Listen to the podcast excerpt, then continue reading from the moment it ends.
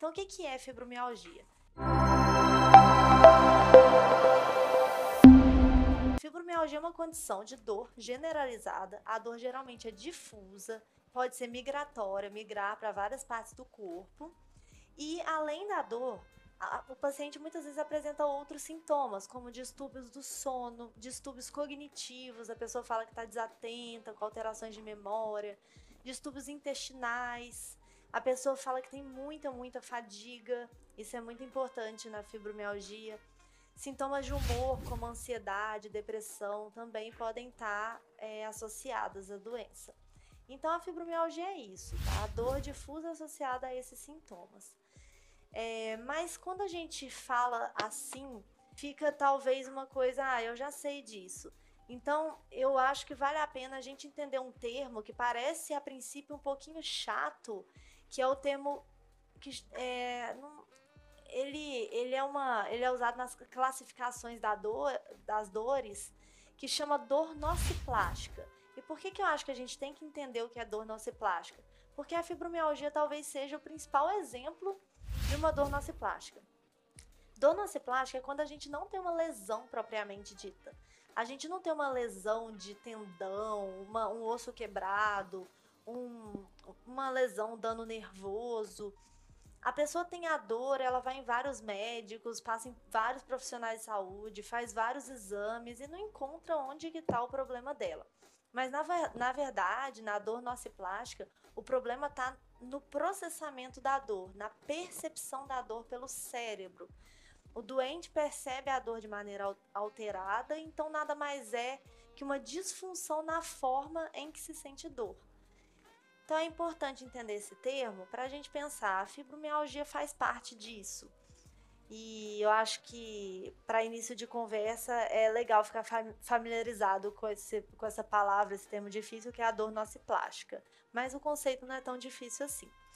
E quando a gente fala de uma doença, é sempre importante a gente falar o impacto dessa doença na população. Então a gente fala um pouquinho sobre epidemiologia. A fibromialgia ela tem uma prevalência de aproximadamente 2 a 5% da população, tem tem lugar que fala até 8% da população. A gente vê muito na prática clínica, então. E ela é muito mais prevalente em mulheres, acomete 9 mulheres para cada homem, numa idade média entre 30 a 60 anos. Mas pode acontecer em adolescentes, em adultos mais jovens, pode acontecer em idosos também. É só uma média mesmo para a gente ter um, um norte. E como que se faz o diagnóstico da fibromialgia? O diagnóstico é um diagnóstico clínico. É, a gente faz o diagnóstico em consultório, geralmente nos baseamos nos critérios é, americanos de reumatologia, da Academia Americana de Reumatologia, e fazemos o diagnóstico no consultório prestando atenção nos sintomas dos pacientes, na história que o paciente conta. Então, aquilo que eu falei da definição da fibromialgia para vocês é o que a gente vai prestar atenção na hora de fazer o diagnóstico.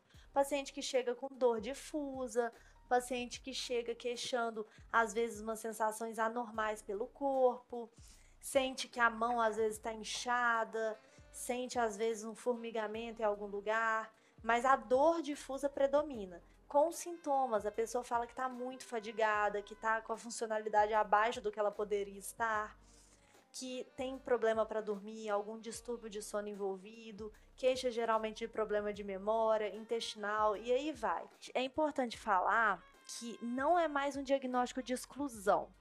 Nós podemos fazer o diagnóstico de fibromialgia independentemente se a pessoa tem uma outra doença. Então, por exemplo, a pessoa pode ter um diagnóstico reumatológico de lúpus e ter fibromialgia também. A pessoa pode ter qualquer problema e ter fibromialgia.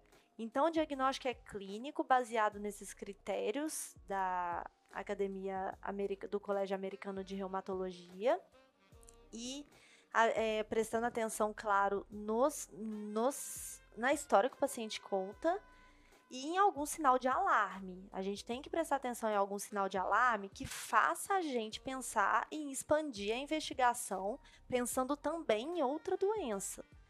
Então, tem alguns casos que a gente realmente tem que expandir a investigação.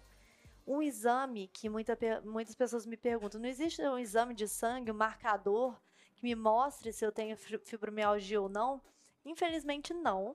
mas eu acredito que um dia vai, ter. A gente já sabe que tem um componente genético aí na fibromialgia, então eu acredito que um dia ainda vai ter um marcador que aponte, sim, você tem fibromialgia.